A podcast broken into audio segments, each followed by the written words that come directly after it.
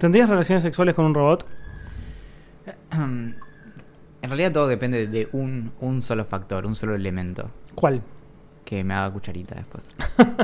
Claro, vos querés cariño, no querés tener relaciones. No, quiero las dos cosas, Axel. Primero, violento, así directamente Bien. como...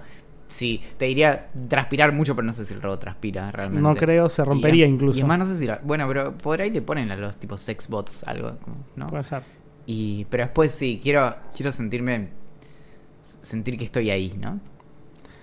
Yo sí, pero debería ser como un. Como que no me dé tanto cuenta que es un robot. Digo, que esté la, la inteligencia artificial lo, lo suficiente. Que esté la inteligencia artificial lo suficientemente avanzada como para poder charlar y hablar. O- No, pero ahí eso es un, es, un, es un mal reemplazo a un humano. Yo te estoy diciendo con un robot y decirle, che, ¿qué, qué pensás de ese 0 y 1 que está ahí? No sé, cosas de las que hablan los robots. Probablemente tendría sexo igual.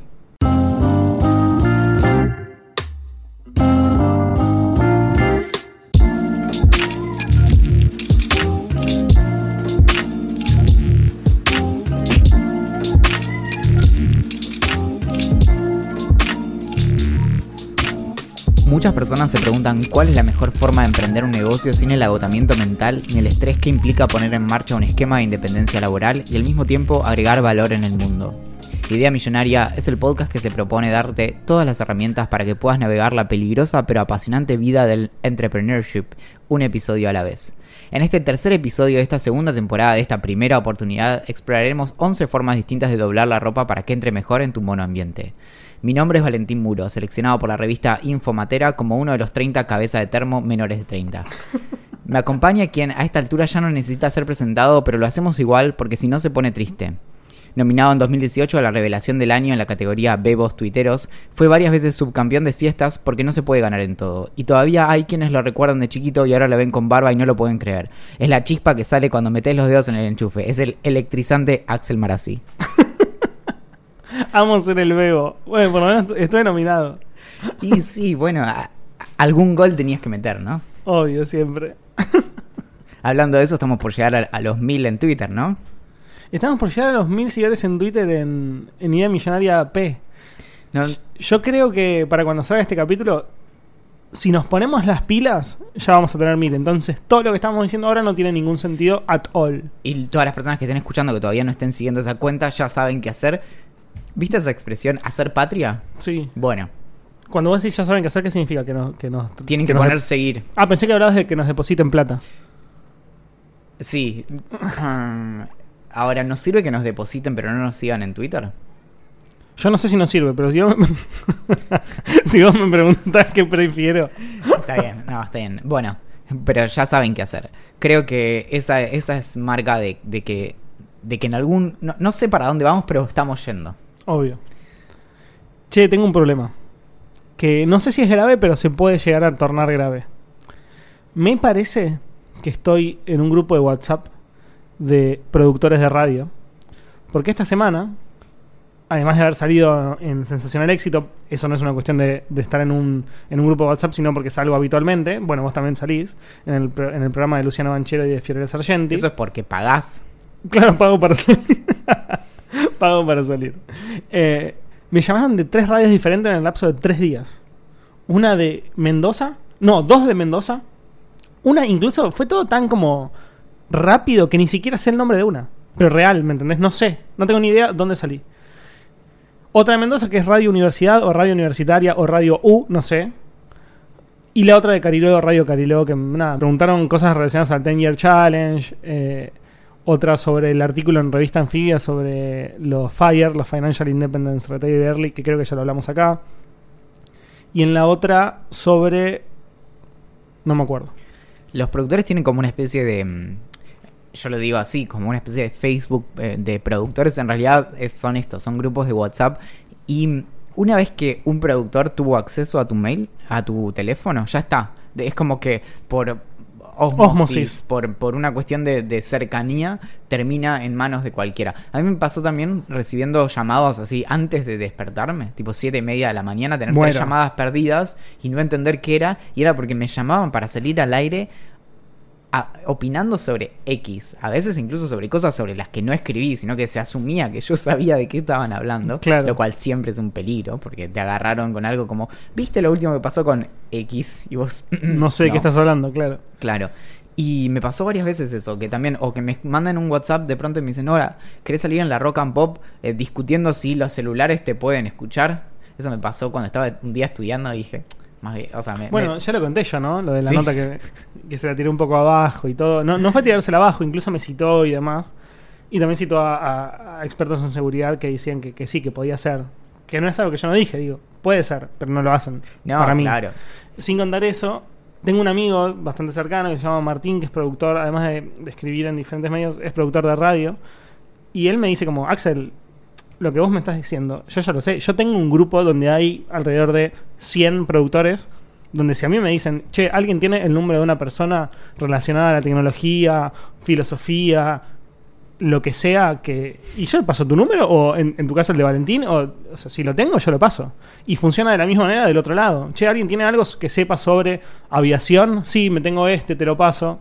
Es que entonces es posta que uno te tiene que conocer y después la información empieza a correr porque es, es el dato. Por eso es que se empieza a repetir también como Es que entre comillas sería algo así como que se viraliza. Sí, y de forma interna y limitada, pero es interesante porque te muestra como un, un clúster muy reducido de, de nodos, que son los productores, tiene mucha influencia después en salir en, en la radio. Que debe haber algo parecido en tele. Tipo, Sí, gente sí, que obvio, puede salir en cámara diciendo tal cosa. Y por eso debe ser también este fenómeno de que una persona sale, por ejemplo, en tele, y de pronto empieza a salir mucho más. Obvio.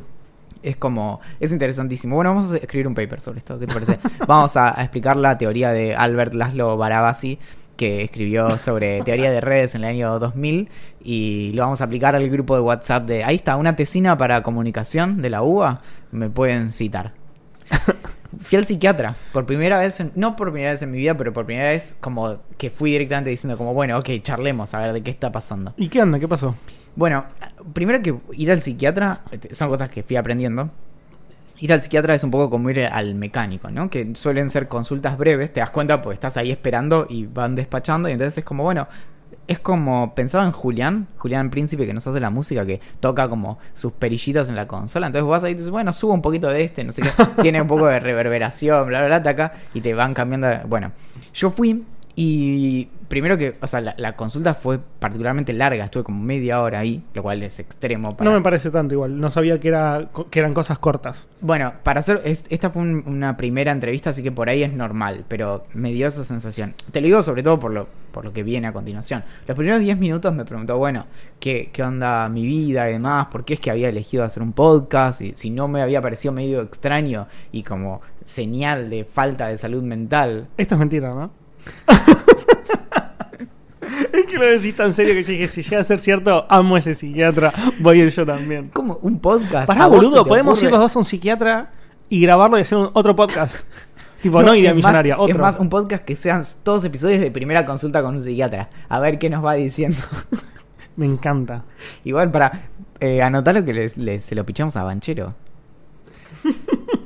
bueno, cuestión que le empiezo a contar eso y a los, a los 10 minutos no sé cómo llegamos al tema de, bueno, la verdad es que yo eh, pospuse esto de buscar como un profesional y demás porque sabía que era difícil conseguir un, profesional que no fuera...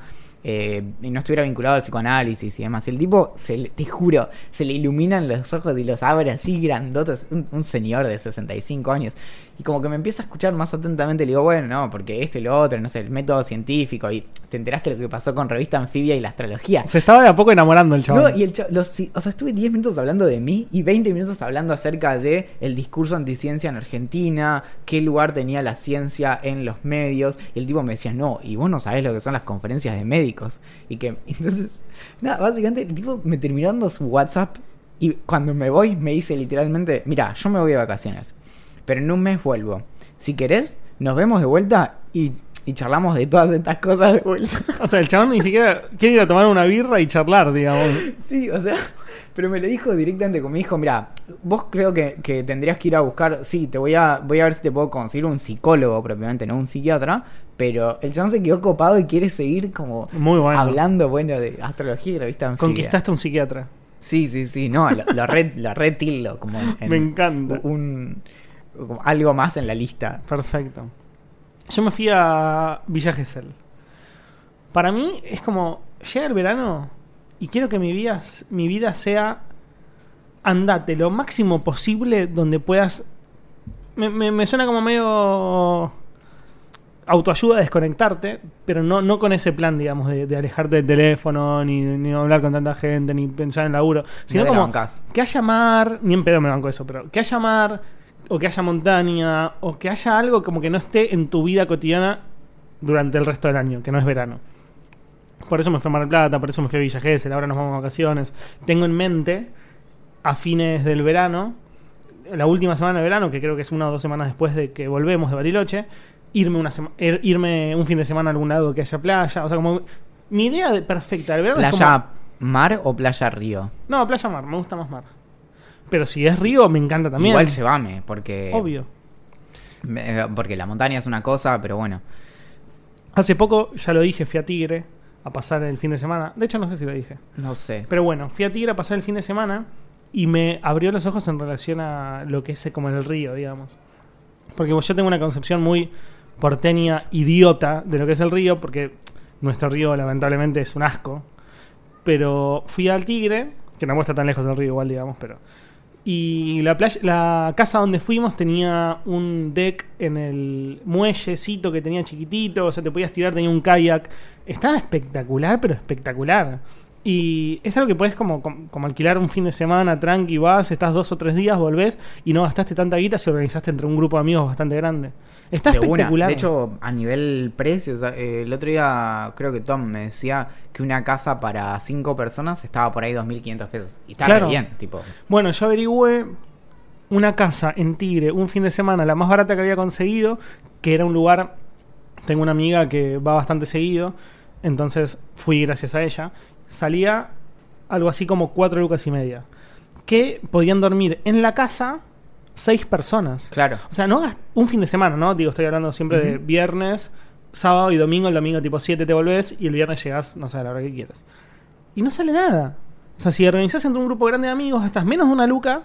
Sí, digamos, ni hablar de, de precios de, de la costa y demás. Mm. Repasemos algo. ¿Qué lugares existen? Tipo, eh, categorías de lugares de, de verano. Tenemos la montaña, Montaña, playa. playa, tipo, pero la costa, río, y después tipo campito, ¿no? Como gente que se va por ahí al, no sé, Luján. se va al medio no del sé, campo. No sé como- si Luján, pero sí, yo conozco Bueno. gente que se alquila una, un campo que tiene pileta en el medio Claro. de la nada, como bien armado, o sea, como con todas las Chacabuco. instalaciones, con internet y cosas así.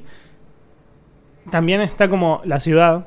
Hay mucha gente que va de turismo en ciudades. Por ejemplo, irte a Europa es irte a, a hacer turismo en una No, ciudad. está bien, no, no, pero te- sí, sí, está bien. Habl- Hablaba más, sí. en- igual pe- pensando en lo, en lo más cercano, como. Ah, a nivel cercano. a- tipo, los, las cinco opciones que tenés. Tenés muchos lugares, pero esas, como. Sí, yo creo que tenés río, playa. Bueno, Campito montaña. es tipo entre ríos también. Que, que por, Exacto, que que fuiste por ahí poco. tenés cerca del río Paraná, pero estás ahí en un lugar que tiene básicamente pasto y una pileta, claro. Exacto. ¿Y qué onda? Y, pero ¿y la vida en Gessel, que es, eh, ¿te sentiste 15 años más joven? Me sentí. O eso es San Bernardo, me ¿no? pasaron dos cosas que, son, que fueron como, entre comillas, interesantes. Una de ellas es que salí a correr apenas llegué. O sea, llego, saludo a mi vieja, saludo a mi abuela, tomamos dos mates, no sé qué, y salgo a correr con mi novia. ¿Puedo explicar que nuestra relación se volvió bastante insoportable en las últimas dos semanas? ¿Por qué? Porque ahora contabilizamos los pasos. Así que con Axel podía haber algún tipo de competencia como implícita, pero ahora es absolutamente explícita. Y una vez la gané yo, otra vez la ganó Guido y ahora ganaste vos. Sí, Eh, y esta vez voy a ganar de nuevo, les aviso. Sí, no, y, y es muy desesperante. Para poner en contexto, tenemos estas, estas pulseras que cuentan los pasos y te van tirando como el ranking. Entonces de pronto vos decís como, hoy hice mis 10.000 pasos y llego a casa y Excel hizo 16.000 y digo, bueno, ya está. Como ni- no hay forma en el mundo que yo haga 6.000 pasos ahora, son las 11 de la noche, tendría que salir a correr 40 vueltas a la manzana. Hay muchas cosas que son increíbles de esta, del Fitbit. Para empezar, además de que te cuenta los pasos y toda la historia, que eso, como digo, es tecnología, es irre- es- no, no es irrelevante, pero el hardware en sí a mí como que no me, no me, no me atrae el hardware. A no ser que sea como, entre comillas, sensual, como puede ser un iPhone, digamos. o sea, como no, no- sé cómo explicarlo. Lo escucharon, ¿no? Sí, dije que un iPhone puede ser sensual, pero desde el punto de vista del diseño. Ahora le llamamos digisexuales. Literalmente, googlealo. Y más allá del reloj, de, de las características que tiene, a mí lo que más me parece interesante es, es esta, esta posibilidad de competir con amigos que tengan el mismo dispositivo a nivel pasos. Entonces vos, nosotros hacemos, siempre hacemos una competencia con Guido y con Valen, los tres, de cuánto, cuántos pasos hicimos en la semana. Y en el fin de semana. Son dos Y, competencias claro, y la- el uno se llama eh, Weekend Warrior. Y el otro, eh, algo de la semana. Al- no sé. bueno, no sé. Y está buenísimo porque también, además de que te incentiva a competir con tus amigos, que puede ser interesante o no, dependiendo cuán competitivos sean ellos, te incentiva como para salir a hacer ejercicio. Y eso me parece fantástico. Es que eh, ese siempre fue el como el, el punto de venta del, del Fitbit. Eh, Yo tengo Fitbit desde 2013, o sea que ya viví como cuatro dispositivos distintos. Y mm, siempre el chiste fue esto de que está, siempre estuvo gamificado. Entonces, esto y te daba eh, medallas, yo qué sé. Después medio que se desinfló. Pero la clave es eso, es tener un amigo relativamente cercano, o sea, que básicamente te importe, porque podés, digamos, competir con un extraño, pero no, no va a ser lo mismo. Obvio. O no sé, en un momento yo tenía un amigo en España, por ejemplo. Bueno, no sé, hacer la tuya. Sí. Y acá tiene algo más como de, ok, hoy le meto. Tipo, buenísimo. Si tengo que volver caminando, hoy, bueno, vuelvo caminando. Eso me encanta. Tenemos que chequear en dos meses si sigue pasando porque... te- Sí, quizás te- me, te me pudro y claro. chao.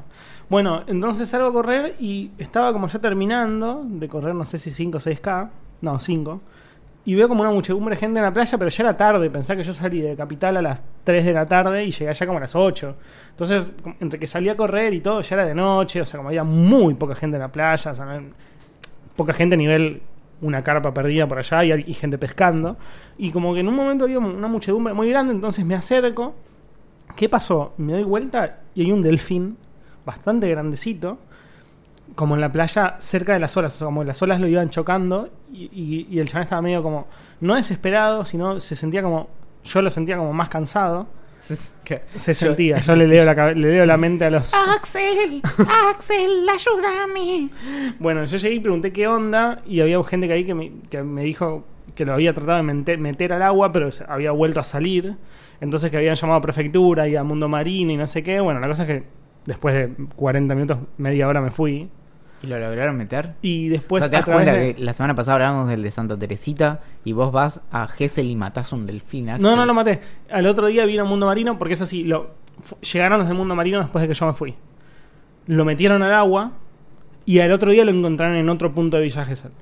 Entonces lo agarraron, lo cargaron en una camioneta, no sé de qué forma, media como los de Mundo Marino cuidadosa. En una pecera y lo, gigante. llevo- lo llevaron, exacto, pero no sé cómo. O sea, no sé. No, es como una bolsa Ziploc gigante. Ah, ok. Bueno, Tiene eso. tipo dos metros, pues bueno, no sé.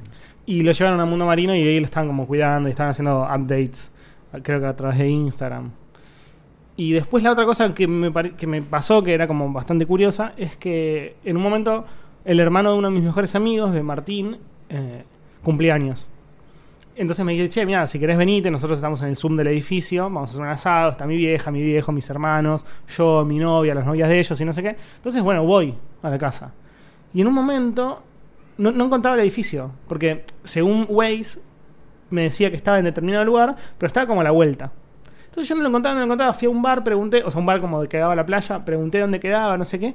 Y en un momento cuando saco el celular para, para ver, para llamar a mi amigo, que no sabía, para explicarle que no sabía dónde carajo estaba, viene un chabón borrachísimo. Y yo dije, me parten el celular, me mato. O sea, no, me, o sea, me mato literalmente. O sea, porque me voy a cagar a trompadas por mi celular y me van a clavar un puñal en el medio del pecho. Y, y me dice como, no, loco, vení, eh, vamos a sacar una foto. Y yo, dije, yo le digo, mira, no, yo, la verdad no estoy ni escabio. O sea, como todo bien, vaya, anda a cagarte de risa con tus amigos. Me dice, no, boludo, pará, pará. Chicos, chicos, vengan, vengan, vengan. Vienen tipo 10 monos, jo- pendejos, tendrían, no sé, 22 años. Sáquense una, sáquenme una foto todos, sí. Y todos empezaron como, selfie, selfie, selfie, selfie. Entonces yo como, en un momento dije como, bueno, si no me saco una selfie no se van nunca más. Me apuñalan. me apuñalan. Justamente. Entonces, bueno, me saco una selfie con los chabones y la miran, o sea, me dicen como, queremos verla, o sea, le muestro la foto. Me dice, no, no, salimos mal, salimos mal, selfie, selfie, otra más. Bueno, me saco una selfie y todos como, "¡Ah!", y se fueron con su heladerita llena de escabio y desaparecieron. Y nunca vamos a saber quiénes eran, ni van. Nunca vamos a saber quiénes eran.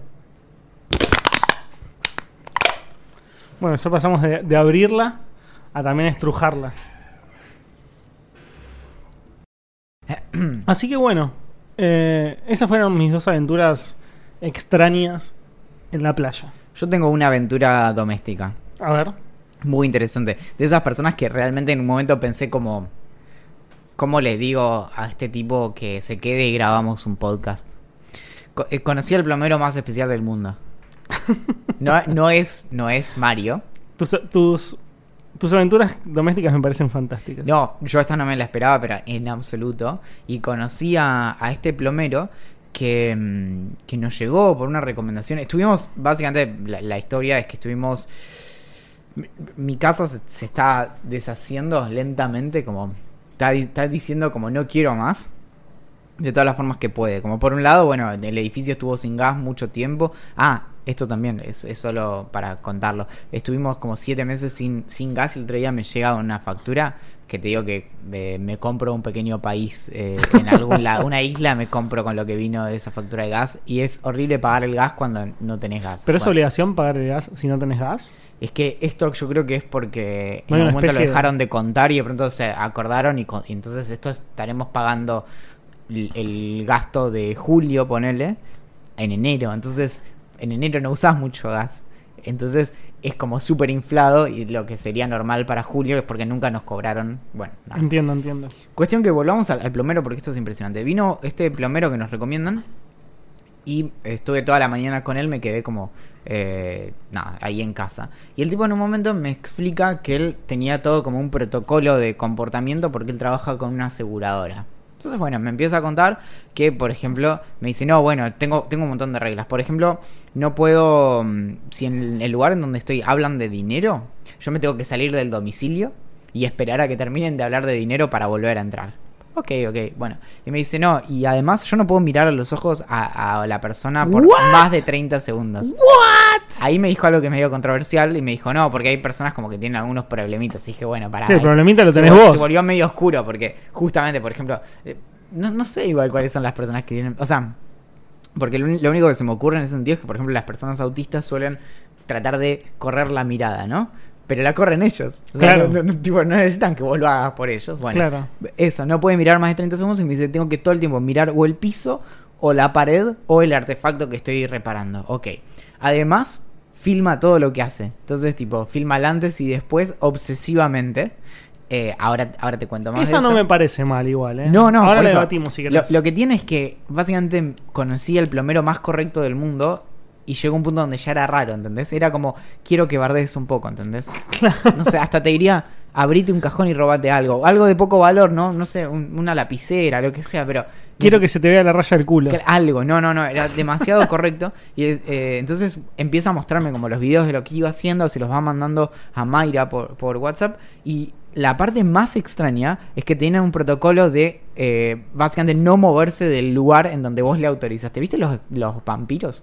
Sí. Los vampiros, en, en- en varias de sus, de sus versiones, no pueden entrar en una casa si alguien no les deja entrar. No son versiones, existen, sí. Perfecto. Digo porque hay vampiros que por ahí tienen distintas reglas. ¿viste? No, Que hay uno solo. lo- los que no pueden. Ninguno puede entrar a tu casa a no ser que los invites antes. Bien, pero ah, porque viste que en Twilight podían estar a la luz del sol, pero brillaban como diamantes, entonces Esos no son vampiros de verdad. per- perfecto, quedó aclarado para la posteridad. Entonces, cuestión que Pero este, qué lindo que es el vampiro este principal. plomero fantástico solo puede estar en la habitación en la que vos autorizaste a estar en ese momento en particular. Entonces, estaba trabajando en el baño y te decía, por ejemplo, que tenía que salir a comprar un repuesto, entonces te pedía permiso para atravesar el pasillo y después abrir la puerta y después ir y volver. Entonces, no, yo creo que le digo como tenés permiso de hacer lo que quieras, Sí. pero no me rompa los huevos cada vez que quieras cambiar de dos veces habitación. tuvo que ir a, a comprar algo. Bueno, arregla todo. Eh, eh, Esto de las 8 de la mañana hasta las 11 y media. Yo sé que es extraño que alguien esté contando tanto tiempo una historia de un plomero, pero para mí es realmente apasionante lo que pasó. Entonces, se está por ir. Y, me, y le digo, che, ¿y podés ver algo más? Porque teníamos también todo roto el, el baño, como todas las canillas que perdían por todos lados, no sé. Sí. Eh, era un chastre todo el tipo de agua. Y mm, el- nos pasó algo parecido en la cocina. Entonces, bueno, ahí lo que introdujo fue el problema que él se tenía que mover del baño donde está la llave de paso a la cocina. Entonces, cada vez que pasaba por el pasillo, me decía, Valentín, yo estaba a unos metros ahí en, en una mesa con, trabajando, y me decía, Valentín, eh, voy de la, del baño a la cocina. Sí, está bien. Y ahí iba caminando. Y después ve- veía lo que tenía que hacer y trabajaba, tenía que ser- abrir o cerrar la llave de paso y me decía, Valen, y me esperaba en, la, en el, marco de la puerta de, por ejemplo, la cocina, mirando al piso, porque no me miraba a los ojos, diciéndome, Valentín, voy por el pasillo al baño. No lo puedo creer, boludo. Es era- extremadamente bizarro. No, y entonces, entonces en el medio me empieza a contar, bueno, no, porque todas estos, lo- las cosas las fue incorporando porque, no sé, trabajó en un montón de casos así. Es como un plomero extraño que suele tener que darle explicaciones a los jueces. O sea, es, es- es un plomero que medio que trabaja con la justicia. Entonces, por ejemplo, eh, O sea, es un plomero que sabe un montón de cosas re tipo, una persona en un lugar que tuvo un problema con, con una con un horno y entonces de pronto él tiene que ir a dar fe de que el horno estaba mal instalado, de que estaba pinchado, de que este lo otro. Entonces nada, en el medio lo, lo último que me contó fue de la vez que terminó trabajando en, en la... Que se enteró quién mató a Nisman. Algo así. Eh, terminó trabajando en la casa de un político importante, no dio nombres, que tenía canillas enchapadas en oro. Y entonces no podía conseguir plomero porque los plomeros iban y o bien le decían, che, yo con esto no me meto. O estaban por acercarle, tipo, la. De- la- lo- no La sé, llave. la llave, lo que sea. Y el tipo le decía, no, no, no, tipo, me vas a rayar la canilla de oro. Y bueno, papito, ¿cómo querés que te la arregle? Y, nuestro plomero estrella eh, de pronto dice como, bueno, voy a ir a buscar algo para arreglarlo. Entonces me cuenta que sale del domicilio de este político importante y dice como, bueno, yo salí pero en realidad no tenía ni idea de qué hacer. Así que me quedé ahí sentado pensando y veo que en la esquina hay una bicicleta rota o algo así, no sé qué. Entonces agarra y le saca la cubierta a la bicicleta para tener la goma y empieza a recubrir todas las canillas de oro con goma No, para poder agarrarla. Lo Y amo, decía, lo amo, tipo, pero lo amo o sea, yo- fuerte. Yo, le decía como, tenés que hacer un libro de tus historias de plomería porque Obvio. son impresionantes. No, y esto es la última y, con- y después seguimos. Me contó de la vez que fue a mm, arreglar una casa y le dijo, che, acá se te va a caer el techo porque esto está muy mal. El chabón se quejó en la empresa en la que él trabaja, lo suspenden. Le dicen tipo, bueno, por- te suspendemos por una semana, así que al día siguiente al tipo se le cae el techo y lo llama llorando a las 2 de la mañana le dice, tenías razón, no sé qué. Y nuestro plomero estrella va a la casa y le reconecta lo que tenía como tipo para, para que, por ejemplo, pudieran tener, no sé, pudi- pudieran eh, cocinar y algo de electricidad y yo qué sé. Impresionante. básicamente un capo. Lo mejor de todo, o lo más extraño, es que nos cobró realmente muy poco. O sea, estuvo 6 horas trabajando, arregló 16 mil canillas, nos cobró 400 pesos. Yo le pagaría eso como para charlar y que me cuente sus historias. Es que eh, no tiene ningún sentido. Mayra me decía, te faltaba un cero en esa cotización. Ah, antes de empezar a- con la próxima... Lo que pasa es que esta semana fue muy interesante, lo siento mucho. Antes de empezar con la siguiente sección, tenemos un comentario de Gugu Ponce que nos dice que en Hamburgo, viste que hay lugares del mundo en donde, por ejemplo en España y aparentemente en Alemania, donde pasan las cosas dobladas. Y nos cuenta que en Hamburgo hay cines en donde podés poner los auriculares y elegís si en alemán o idioma original. Sí, esto, esto surge de una, de una idea que tuvimos nosotros de cómo hacer para escuchar el- las películas en el idioma original en el cine. Sí. Que yo dije algo así como, bueno, dame unos auriculares, diferencia la voz de los efectos especiales, de las explosiones, de, lo que sea. Absolutamente implausible, está bien, sí. y, y con eso me alcanzaría. Básicamente es lo que existe, por eso es completamente plausible. En, en Hamburgo, ¿no escuché? Hamburgo. Ahí está. De donde vienen las hamburguesas. precisamente. Hoy tenemos dos secciones muy, pero muy especiales. Una es Preguntagram, que es como un favorito de los fans, diríamos. De, creo que nunca nadie de- dijo que es su favorito, pero está bien igual. les fans. Y mm, otra, otra nueva sección que es Idea Millonaria te da los consejos que necesitas para la vida. Es difícil estar vivo, es difícil mantenerse vivo, es difícil acordarse de comer y después hacer lo que hay que hacer cuando, eh, cuando la comida ya eh, hace- Respirar, sí, cagar. todo. Y al mismo tiempo poder, bueno, eh, funcionar en sociedad. Entonces, Idea Millonaria está acá para bancarte en todas. Para que si no sabes para dónde disparar, si elegir A, B o C, nosotros te decimos y mejor un poquito de cada una. Somos el psicólogo que va. Somos el psicólogo que te sale gratis, básicamente. Mm, Eh, y que no te chamulla. Sí, y igual podríamos poner una gorra, ¿no? Igual no, no creo que no se puede decir, puede ser que acabamos de, de infringir una, una ley, así que no, no, no cuenta como salud mental. No somos psicólogos. No, claro, esto es, esto es un chiste. Damos consejos basados en nuestra propia experiencia. Muy bien. los programas de televisión que dicen como los hechos que suceden en la ficción no están reflejados en ningún personaje de la realidad. Bueno, lo mismo pero dando consejos. Eh, Sí. em, no, no, no sé cuándo dicen eso. ¿No? Ah, Ah, cuando arranca. Antes, cuando empiezan las series, sobre todo las series argentinas, Ah, sí, sí. dicen como ningún hecho de... Refleja la realidad, sí, Exacto. sí. Es solo una, es un parecido de casualidad porque no- nos macheteamos con algo que pasó de Ujú. verdad. Bien, ¿crees en algún sistema político? ¿Eso ya, ya empezamos con las preguntas? Sí. Pregunta, Gram. Uy, qué jodido. No, no, no, no conozco demasiados, así que no sabría qué decir. Ah, podemos hacer un especial, ¿no? De, de sistemas políticos. Porque por algún motivo terminé cursando mucho acerca de eso. Entonces podemos hablar de Polibio, podemos hablar de Platón, podemos hablar de Cicerón, podemos hablar de Maquiavelo. ¿Qué, qué te parece? No sé si sería divertido, pero está bien. Bueno, el, el- el si- mejor sistema político, yo creo, a mí me, me convence mucho la república, la- la- el sistema republicano eh, democrático a mí me, me convence, me, me gusta mucho eh, esta cuestión que inventó un, un amigo, podríamos decir, que es la división de poderes. Eh, me parece que me- este, hay algo ahí y, mm, y hay algo interesante, pero no me termina de cerrar en la democracia líquida. Pero eso es para otro episodio. Ahora, tres personajes de ficción con quienes se tomarían una birra. Ah, de ficción. Sí. Uy, qué difícil. Diría Hank, de los libros de Bukowski, que básicamente es él, pero está ficcionado. Igual, el- bueno, es impresionante la influencia que tuvimos en nuestra recomendación de del Guardián del Centeno. ¿eh? Mal. Así que con Holden, una birrita, re. Pero es muy chico. Me daría cosa decirle a una persona tan No. joven que, que se tome una birra con nosotros. Tan chico. ¿Y qué tiene? ¿16 años? Bueno, Sí, yo a los 16 ya me ponía re en pedo, pero me parece hoy que tengo 30 y pico. una, bueno Me- pero, me pero parecería una raro. birra. Nosotros podemos tomar dos, tres. A, a Holden le, le- se lo. Se la, se la medimos, decís. Sí, ¿y quién más? ¿Quién más podría ser personaje de ficción? Winnie Pooh. No me parece mal. Winnie Pooh. Bueno, pero hay buena cerveza de miel, ¿no? Yo me tomé una buena cerveza de, de miel con Harry Potter. Que Con son las que se toman ellos. Sí, obvio. Hidromiel. Hidromiel, exacto. No puedo creer que acabo de tirar esa data y yo no sé nada de Harry Potter. Solo sé que tenemos un parentesco eh, fuerte, pero. eh, ¿Conocen alguna alternativa a Inbox?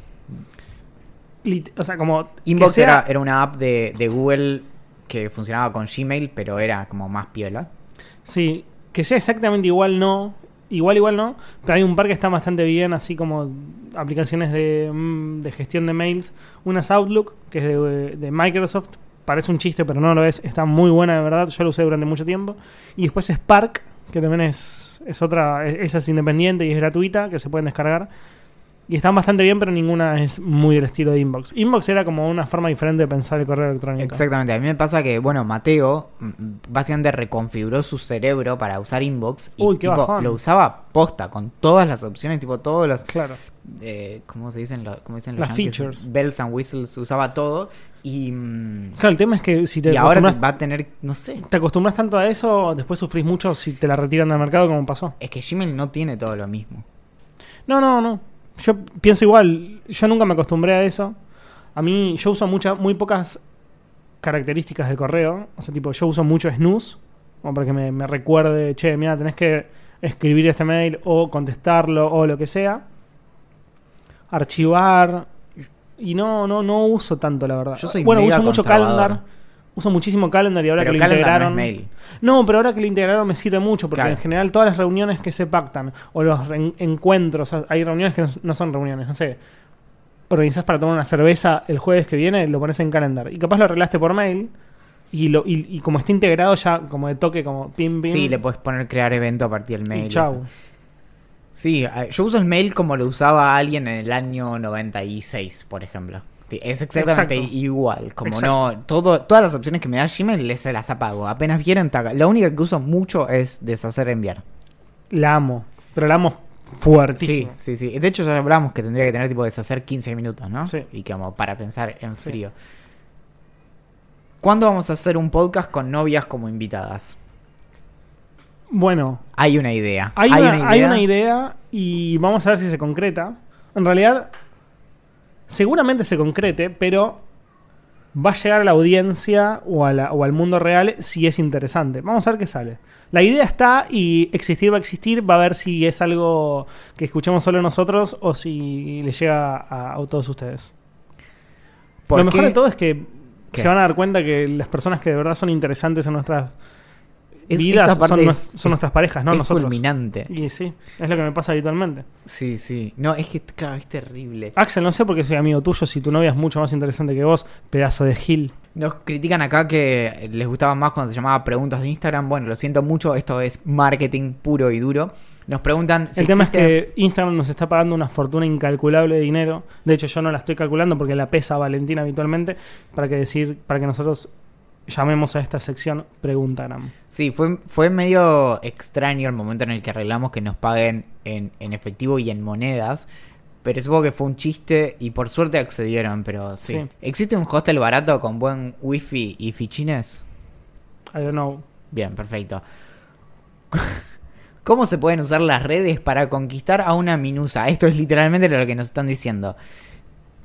Yo, no es un chiste, yo estoy de novio hace muchísimos años. Incluso estoy de novio desde antes que existiera Twitter o Facebook también. Facebook no. Facebook cumple ahora en febrero 15 años. Ah, ok, bueno. Yo me puse novio un poquitito después de que naciera Facebook. En Argentina no lo debería usar nadie. Así que no sabría cómo usar redes sociales para conquistar minas. Lo que sí sé es que muchos de mis amigos usan mucho Instagram en plan de contestar historias.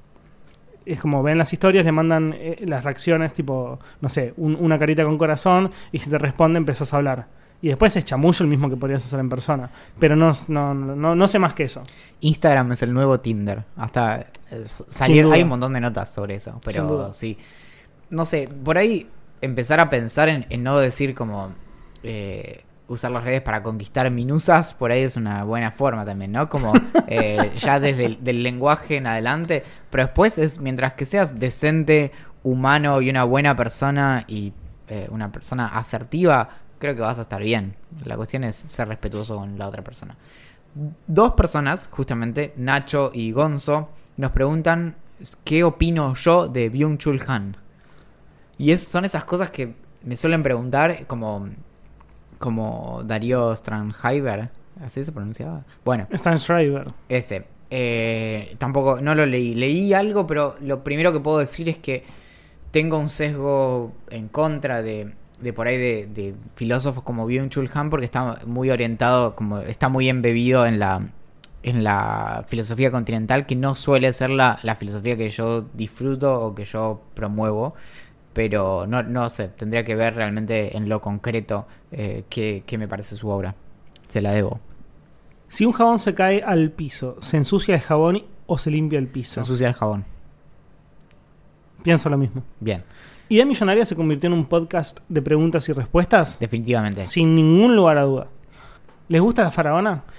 A mí eh, no, no conocía el, el- el personaje en profundidad porque básicamente no consumo YouTube, pero me chocó muchísimo eh, lo que pasó, algo que tiene mucho que ver con lo que hablamos hoy hace un rato acerca de los productores de WhatsApp y eso, o los productores en WhatsApp, que es que básicamente cuando algo, esto incluso te acordás, lo hablamos fuera de joda, lo hablamos en tipo el episodio 3 de Idea Millonaria, que es el asunto de la responsabilidad que tenés cuando tenés muchos seguidores, porque llegado a cierto punto de influencia, vos podés decir, tipo, vayan para allá, y mucha gente va para allá, para bien o para mal. Y, y lo que pasa con personajes que toman de pronto tanta trascendencia, como es el caso de la faraona, es que tomó de punta a una periodista que por ahí fue torpe, hizo algo típico de los productores, que es, no sé, por ahí hostigar mandándote mensajes, pero es su trabajo y tiene gente atrás que lo corre.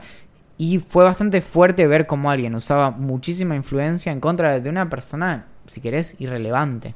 Claro. A mí lo que me pasó es, pienso lo mismo, pienso exactamente igual, o sea, me chocó mucho que dijera eso. Yo entrevisté a Martín, Martín Sirio es la el- es la persona detrás del personaje. Me respondió como increíblemente como amable, o sea, me respondió todas las preguntas, hizo una entrevista re linda, que esto que el otro. Me chocó bastante, pero también pidió muchas veces perdón, entonces como que como sin ser parte de ese quilombo acepto ese perdón, pero si siguiera pasando no me gustaría, digamos. Entonces yo puedo equivocarme tranquilamente, Y si pido disculpas, espero que los demás entiendan que son sinceras y que las acepten. No, no, no sé. Creo que hay algo ahí, que es, es que a veces pasa demasiado rápido tener demasiada influencia, tipo followers y cosas así, y tenés que tener cuidado porque a veces algo que en otro contexto sería irrelevante puede generar mucho dolor y daño en, en otras personas. Sí, Creo bueno, viste, ahí. como pensá antes de hablar, que te dice todo el mundo, o las personas mayores le dicen a los más chicos, bueno, es como de verdad y constantemente. Y O sea, yo puedo decir potenciado. claro, exactamente. Yo puedo decir una pelotudez al lado tuyo y vos me vas a decir como, Jaxel, me parece que lo que dijiste es una pelotudez, pero no le va a escuchar nadie más. Si yo digo una pelotudez en Twitter y tengo 30.000 seguidores, y vas a tener capaz 10.000 personas que te dicen como, che, la verdad sos un idiota. Claro. ¿Cuántos elementos se deben enumerar para poder meter un etcétera? Para mí está clarísimo que son mínimo tres. Sí, pero además si queremos agregar un criterio, creo que hay algo de diversidad entre los elementos, ¿no? Como, eh, por ejemplo, si tenés, vas a tener muchas como repeticiones dentro de tipos, entonces tirás uno de cada tipo y después tirás el etcétera, que básicamente va a implicar que se van a agregar más parecidos a los anteriores. Claro. Como, creo que el mínimo tiene que representar que después va a seguir más o menos en la misma línea de lo que ya te, lo que ya dijiste antes. Si ustedes fueran C3PO y Arturichu, yo le digo Arturito, Arturichu, Es que es, es que así se le llamaba en Argentina, Arturito. y pero en realidad es Arturichu. Sí, Pero bueno, no importa. Si ustedes es como, fueran, el, como el Guasón y Joker. Es- Claro. bueno. si ustedes fueran C3PO y Arturito, ¿cuál sería cada uno? Yo creo que sería Arturito y Valen C3PO. Es divertido porque si lo pensás, como yo soy más bajito, yo sería eh, el Arturito, pero al mismo tiempo, C-3PO, bueno, Pero para mí la altura es irrelevante en la vida. no, bueno, pero digo como a, a Sí, nivel sí. De, de- de personaje. eh, por otro lado, C-3PO, claro, es súper estructurado y súper, oh, no sé, así miedoso y yo qué sé. Y, Pero y vos no sos miedoso igual. No, y Arturito, eh, Arturito lo único es que no, no sabemos lo que dice. Más o menos lo mismo que me pasa a mí. Tema libre, Uruguay. Yo siento que los uruguayos son mejores que los argentinos por muchos motivos. Primero, siento, no sé si es así, la verdad. Conozco poco Uruguay. No Nunca poco- fui a Uruguay. Yo fui un par de veces, fui a Punta, fui a Montevideo. eh, no sé si habría algún lugar más cuando era más pendejo, pero por lo que leo en las noticias, siento que son personas mucho más relajadas. Desde que liberaron el FASO los respeto más todavía, no porque yo fume, sino porque pienso que esas cosas deberían liberarse. Es la que va, claro. Eh, el aborto, un, pasi- o sea, un paso gigante Hace más adelante. décadas que Uruguay tiene secularizadas las fiestas. Entonces, tipo, no sé, no, no sé los ejemplos, pero tipo, Navidad no es Navidad, sino que es Sí, tipo, no, no, es la fecha de no sé qué, la lo- semana del turismo, ponele, como cosas así. Claro, es lo más primer mundo que hay para mí en, en Sudamérica. Y conocí Chile, que parece Europa, pero no, no va por ese lado. No va por cuán limpias estén las, las calles o por cuán grandes sean o por cuán, cuántas autopistas haya, sino por cuán avanzada esté la mente de las personas. Yo tiré este tweet hace muchos, muchos años. Uruguay es nuestro Canadá. Eh, sin ningún lugar a duda. O sea, posta. Sin ningún lugar a duda. en- cualquier, Es envidiable. en cualquier criterio. Mudar a la humanidad de planeta Mm, Ahí no sé, I don't know. Si fuese necesario, sí. Pero no sé si hay, están los, existen los recursos para poder hacerlo. La apuesta de, de Elon Musk es, es justamente esa y también es un poco lo que decía Carl Sagan para fomentar como la básicamente la, exploración espacial y los programas espaciales y demás. El problema es ese, que por un lado eh, es la cuestión de escapar de, la Tierra en la que vivimos y por otro lado está el tema de, que no es tan fácil, es de hecho muy complicado, entonces creo que tenemos que apostar más para ver si estos 12 años que nos quedan de ver si salvamos o no la Tierra, que son absolutamente cruciales, les podemos sacar el mayor provecho posible y no tener que irnos a otro planeta. Este es bastante lindo, te diría. ¿eh? tiene, tiene sus Está cosas. bastante bien, Pero sí, sí, sí. Yo la paso relativamente bien. obvio. Llegaron también varias preguntas sobre qué opinábamos acerca de la situación en Venezuela.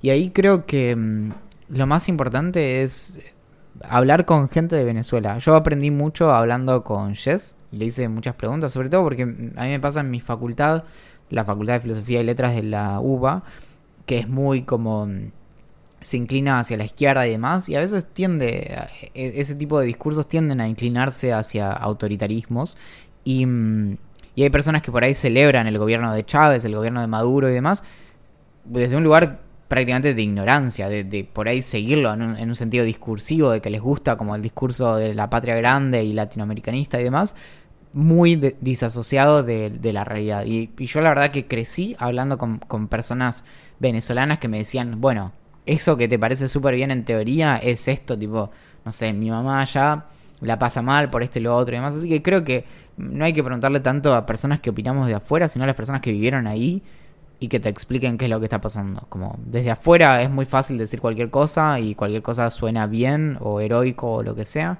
Y por ahí es un poquito Sí. de humildad. Sí, yo lo, que- lo que tengo para sumar a eso es que en muchas veces lo que se estudia no es lo que pasa en realidad, ¿me entendés? Entonces la izquierda de la que hablan muchas personas no es lo que se está viendo de verdad allá. Y el ejemplo son las personas que emigraron, que vivieron lo que pasa y que pueden contar la experiencia. No hay mucho más para decir. Yo voy a explicarte cómo es Venezuela si una persona que vivió allá y, entre comillas, se escapó o se logró ir o, o lo que sea, puede contártelo en primera persona. Mm, Creo que es como casi irrelevante lo que yo tenga para decir al respecto. Sí, eh, a- a- había algo de eso en Twitter como de baño de humildad y de un poco de como escuchar al otro que te diga realmente qué, qué pasa más allá de, de la teoría. Exacto. Quiero ser cool en Twitter, pero me da cringe. Algo que me encanta es que ahora, tipo, ¿te acordás que hace unas semanas o meses había que explicar lo que era esquere? Sí. Bueno, ahora aparentemente hay que explicar lo que es cringe. Sí, es cierto. Yo, yo soy más viejo, entonces decía, si tuviera que decir algo relacionado a cringe, era como uncanny. Que es como un sentimiento medio extraño. Pero es como- raro porque lo de Uncanny es como Uncanny Valley, ¿te acordás? Sí, Uncanny Valley. de- del concepto de inteligencia artificial que es cuando, eh, o más de robótica, cuando algo se parece mucho a lo humano pero no lo suficiente, entonces te da esa sensación como, como De medio- malestar. Es que creo que cringe es tipo, ¿no? Exacto. Es, es eso, acá Es lo- lo acabo de definir al aire. Em, creo que si tratás de ser cool en Twitter, es el, el, eh, como el, el mejor camino para no ser cool en Twitter. De verdad, o sea, no, no, me lo digo así, como se dice como... eh, Sin la careta. sí, no, eh, como... Bueno, otra expresión en inglés que no sé cómo se dice, no sé cómo se dice en castellano, que es deadpan, que es ese humor que de- decís un chiste y no te reís. Como, y el chiste va porque básicamente no te reís. Es eso, creo que en Twitter primero no hay que intentar ser cool, creo que hay algo fuerte también de, de desarrollar. Twitter es un personaje, o sea, cuando estamos en Twitter desarrollamos un personaje, eso está claro, cuanto antes lo, lo reconozcas mejor y es tu personaje en Twitter y está perfecto, y eso va a hacer que ciertas personas se alejen y eso está perfecto, y ciertas personas se acerquen. Si vos tratás de caerle bien a todo el mundo y de, no sé, de hacer lo que hace la gente cool, probablemente a nadie le interese mucho leerte. Y a mí lo que me pasa en general es como. Me, me genera una contradicción en el mensaje porque es quiero ser cool, pero me da cringe. Entonces, quiero ser cool, pero me da cosa. Eh, primero, primero habría que definirlo. O sea, como que o te deje dar cosa y hay que ser cool, si te sale. Que sería ser más vos y ver si los demás lo toman como cool. Y si te da cosa, no lo hagas y listo. Ya fue. Sí, a mí me, me pasó muchas veces de recomendarle a personas tipo que me decían como, che, me tendría que abrir un, un Twitter, una cuenta de Twitter. Y no, muchas veces digo como, no sé qué continuidad le vas a dar y demás, como, e incluso a negocios, como si no vas a seguir, Twitter es muy tiempo real, o sea, si no estás ahí con cierta continuidad, o bueno, en nuestro caso que por ahí, incluso si no tuiteamos, generamos contenidos, entonces tuiteás la nota que escribiste, aunque no hagas ningún comentario. Si no es eso lo tuyo, por ahí está bien que no tengas cuenta, no sé. Sí, hay dos de mis mejores amigos con los que justo hablé al respecto hoy, no, ayer, o sea, hace re poquito. Y ambos me dicen como, yo tengo Twitter, lo uso muchísimo, pero no tuiteo nunca, pero nunca, nunca. Creo que cuando me dijeron eso, fui a chequear, fui a sus timeline y, y y me fijé cuándo habían tuiteado por última vez y creo que había sido como el año, no en el 2018, en el 2017, ambos. Entonces, Hermoso igual, ¿no? Locura. Y, y lo usan de verdad habitualmente, porque yo tuiteo bastante seguido y me arro no me roban, me, me likean, o sea, como... Sí, es ese uso pasivo de, de consumo únicamente. Exacto. ¿Cómo hago para que alguien tenga más interés en mí? Me parece, me parece una buena pregunta, pero también como tie- tiene sus... Yo no, la verdad no podría, no podría contestar esta pregunta. A mí me encanta. O sea, vos no sabés lo que a mí, me gusta. A, veces yo uso la cuenta de cómo funcionan las cosas en Instagram para. Me preguntan muchos consejos y yo la, yo la paso bomba. Yo creo que soy muy bueno dando consejos, Axel. Es que me parece bien dar consejos, pero ¿cómo hago? Porque es así, yo creo que cuando alguien te pregunta cómo hago para que una persona en particular tenga mucho interés en mí, tenés que tener muy en cuenta los gustos de esa persona en particular. Entonces, ¿cómo, cómo sé yo? No, pero ahí está el detalle. Ahí está, ahí está lo que hace a alguien muy bueno dando consejos. Eso es lo que me hace a mí. Qué lindo vende humo. Creo que mm, la clave de eso es que una de las formas más lindas de encontrar, de que otra persona encuentre interés en nosotros, es en realidad nosotros interesarnos genuinamente en la otra persona. Entonces, interesarte vos por lo que esta otra persona, sea un, un él o una ella, le interesa y tener conversaciones, como no, no sé, tratar de ser interesante. De hecho, lo usamos como, como una, como despectivamente, como mira, Axel ahora se hace el interesante diciendo que no le gusta mirar películas porque le parecen muy largas, ¿no? Entonces, Son largas. Está bien. Yo Axel- crecí con películas de 90 minutos. Ahí está. Bueno, entonces creo que eh, lo, lo que te tenés que preguntar con, con que alguien tenga más interés es, es establecer un vínculo y establecer un vínculo a través del interés, interesarte por otra persona y encontrar sobre qué pueden conversar, pero tratar de ser interesante es como, eh, yo qué sé, no sé, le- leete, no sé, to- toda la literatura clásica y después podés comentar el Ulises, no sé. Creo que no es, no es un buen camino, creo que el mejor camino es conversar genuinamente con otra persona. Me cuesta muchísimo concentrarme. Hasta estando 15 días en un lugar sin señal de celular. Si no logras concentrarte en un lugar sin celular, yo no sé. Porque a mí lo que más me cuesta es eso. Yo estoy tratando de leer más que antes. Más que antes no. Estoy tratando de leer como leía hace un tiempo, que era mucho. Y mi principal enemigo es el celular. Logro dejar la compu sin ningún problema. Pero tengo siempre el celular al lado y es como leo un par de páginas, chequeo si me llegó algo. Si no me llegó nada, sigo. Leo un par de páginas más, chequeo si me llegó algo. Y si me llegó, lo contesto, lo chequeo, miro Instagram. Y una vez que estoy en el espiral, como que me di cuenta que pasaron 20 minutos y leí 15. Entonces, quiero decir, leí 15 y estuve 20 con el celular. Me cuesta muchísimo. Sin celular puedo, soy como...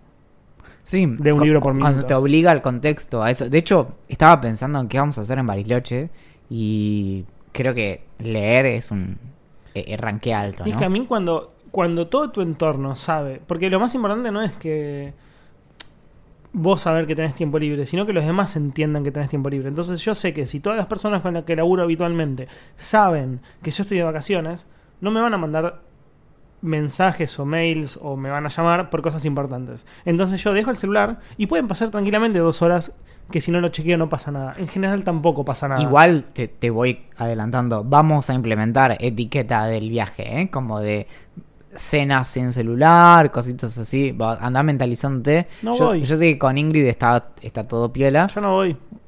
Me quedo tranquilo.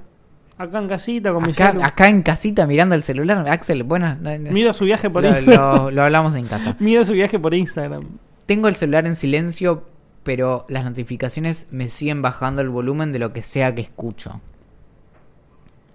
Eh, Creo que nos falta información para responder. Nos eso. falta información sí. porque por lo que lo, lo que vos estás comentando no está algo está mal. Claro. Porque cuando cuando pones el celular en mute, tipo en silencio, las notificaciones no deberían bajar el volumen de Y a lo escuchando. sumo, lo que diría es eh, investigate no molestar. Más que silencio, que eso Claro. es otra cosa más. Nacho nos dice que quiere hacer regresiones a vidas pasadas, pero no sabe cómo. Bueno, no te preocupes mucho porque es básicamente una estafa. O sea, lo que te tenés que estar preguntando es cómo querés perder tu dinero y tu tiempo en algo que no tiene ningún sentido ni ningún tipo de Sos- fundamento. Sos muy duro. Pero sos, es, es verdad lo que estás diciendo, así que está bien. Hablo con la verdad. Nos preguntan también por qué a los meses les pusieron esos nombres. ¿Vos querés saber, Axel? Yo quiero saber todo lo máximo posible en mi vida y que guardármelo en mi cerebro, pero después me olvido. Así que contame, ojalá que se me quede guardado. En los meses primero que estaban, en, por ejemplo, en, el- en- en la antigua Roma, estaban corridos, entonces no es que enero era el primer mes, entonces el, el primer mes del nuevo año era marzo y eso remitía a Marte, que era el dios romano de la guerra. Después, abril, que era el siguiente mes, em, tiene que ver con, el, con lo que significa abril, que es segundo. en el calendario antiguo. Mayo tiene que ver con Maya, que era la diosa de las plantas que crecen. Junio eh, tenía que ver con el dios romano de, eh, de Juno, que era la diosa de la reina de los dioses y la patrona, santa patrona del matrimonio y de las bodas. Julio tiene que ver con Julio César. Agosto tiene que ver con Augusto César. Septiembre tiene que ver con latín para el número 7. Octubre para 8. Noviembre para 9, diciembre para 10. Febrero. Tiene enero. que ver con el... Falta enero. enero antes no existía, entonces se lo agregó después, pero después de diciembre venía febrero, que venía de. El nombre se debe al festival Februa. Y después se agregó. eh, Pompilius agregó enero al principio del año y lo llamó así por el dios Janus, que es el dios de los principios y de los fines. Mirá vos. En 1582 el Papa Gregorio ajustó el calendar y el calendario y por eso ahora le llamamos calendario gregoriano. Básicamente somos National Geographic, boludo. Sí, sí, es que te digo, esta gente que no sé, que se vuelve loca con los podcasts que te cuentan cosas y heavyweight y esto y lo otro, bueno, ahí está, idea millonaria Sí. para saber todo lo que tenés que saber. Andrés nos, pregun- va, nos, nos pregunta, no, nos dice, quiero hacer contenidos en YouTube, pero no sé de qué exactamente. Fíjate, Andrés, yo soy muy fan de YouTubers. De muchos, de Auron, de Ramita, de, de Bajoneando por ahí, La Faraona, de Ninja, de muchísimos. Y básicamente yo siento que lo que ellos hacen es como que encontraron. No, no, no es que buscaron un nicho, buscaron un gusto personal. La faraona actuar, Rama comer, Auron Play hacer videos de lo que sea, como de chistes, de, de charlar, de investigar por internet y contar cosas que le parecen interesantes. Yo creo que tenés que ver qué te gusta a vos y en base a eso hacerlo. Y No, es como. Es como las. Con Axel dimos varias charlas acerca de newsletters y nos suelen preguntar también, como, bueno, ¿de qué podemos hacer un newsletter? Y bla, bla. Es esta pregunta fundamental de, bueno, ¿de qué podrías hablar una vez cada tres días, una vez por semana, una vez lo- cada lo que sea? Pero darle, eh, darle algo de, de identidad también. Incluso. Sí, y sin cansarte. Porque Claro. si vos hablas de algo que pensás que es atractivo, pero que te va a aburrir a vos en un año, y sabés que tu deadline es un año. Entonces, digamos, mucha, ¿cuán- ¿cuánta audiencia puedes cautivar en un año? Sí, tal cual. Tengo mucho calor y en tres semanas cumplo 30 años. Yo tengo mucho calor y tengo 33, y desde que tengo 30, todo se fue al carajo, así que no se lo deseo a nadie. Tenemos un par de correos también. Y ya vamos cerrando. Ok. Ya me viste la cara, ¿no? Sí, sí, sí. Sí, eh, bueno, desde que cambiamos de estudio, Olivia ya está. no, nos manda solo mensajitos, pero bueno. Nos propone Fernando una idea millonaria. Vender crema pastelera en pote, como si fuera dulce de leche. Entonces te haces tostadas con pastelera en el desayuno, te la dejo ahí picando. Sí, slow clap. No, pero por favor, Me mono. parece que. Bueno, eh, nos escriben a gerencia.ideamillonaria.com Pero para vos me sus entendés, ideas. ¿me entendés que comprás tipo pan y le untás crema pastelera? Es básicamente una factura, pero hecha en casa. Tipo, abrazaría ese pan con pastel. Me mancho todo, pero no me importa. Y le dirás azúcar encima. Sí, Sí, canela, no sea, sé, lo que sea. Nesquik. Lo que sea. Sí. No, muy bien, Fernando. Fernando, muy bien. todo. Sus ideas millonarias a gerencia.ideamillonaria.com. Bueno, ahora sí nos quedamos sin tiempo, ¿no? Porque, porque teníamos un par de secciones preparadas, pero de vuelta siempre pasa lo Si mismo. querés, que, podés. Lo que pasa es que estás haciendo muchas secciones. Es boludo. que- La- vos no, la producción en realidad. eh, esto, sí, bueno, eh, es que es como tratar de cubrir eh, todo lo que más se puede. Bueno, tenemos algunas secciones que vamos a tener que cubrir, no sé, la próxima por ahí. Andar en auto amarillo reduce la fertilidad. Una entrevista grabada con la doctora Amalia Safran, que es experta en salud sexual, chasis y pintura. Impresionante. O- Olivia a veces se pone con unas cosas que yo no sé de dónde las saca. ¿Llegaron los extraterrestres a América antes que los vikingos? ¿Es el mate una bebida del espacio estelar o un primo distante de tomar bebidas en cráneos de pueblos derrotados por el poder de Odín? Impresionante. Ahí, ahí está National Geographic, ¿no? Porque hay, hay como una ausencia de podcast de investigación en Argentina. Y yo te digo que Idea Millonaria inca en estos temas, pero lamentablemente no tuvimos tiempo. Y por último, ocho razones para no consumir mayonesa. Me voy del programa. Dejo el programa en este mismo momento. Justamente lo preparamos por eso, fue una producción conjunta y nos lo explica el Comité de Expertos del Coro Municipal de Tandil, porque eh, la mayonesa tiene algunas cosas que por ahí no terminan de cerrar. Aguante la mayonesa, loco. Muy bien, después de esta hora, eh, yo soy Axel Marazzi. Yo soy Valentín Muro. Le agradecemos a Julián Príncipe por mover todas las perillas que hace falta mover y hacer la canción de apertura de esta hora de información comprimida. y completamente irrelevante. Nos pueden encontrar en ideamillonaria.com donde pueden escuchar los capítulos y leer de qué estuvimos hablando. En Twitter en Idea Millonaria P, en Instagram como Idea Millonaria Podcast y en Facebook y en Telegram como Idea Millonaria. Nos mandan sus mails con sus quejas, sus recomendaciones y sus ofertas para auspiciar este espacio de profundidad intelectual jamás vista en este país tercermundista a gerencia.ideamillonaria.com Atentamente, La gerencia.